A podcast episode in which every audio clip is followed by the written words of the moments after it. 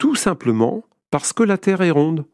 C'est donc la partie la plus élevée du bateau, le mât, qui apparaît tout d'abord lorsqu'il vient vers vous.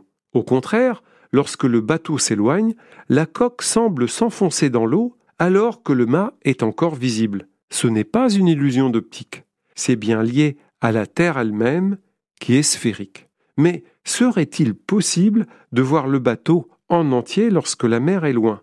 C'est bien sûr une expérience impossible à réaliser sur Terre.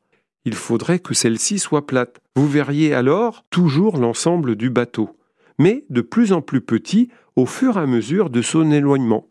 Maintenant, autour de nous, il y a certains complotistes qui croient que la Terre est plate, mais c'est une fake news.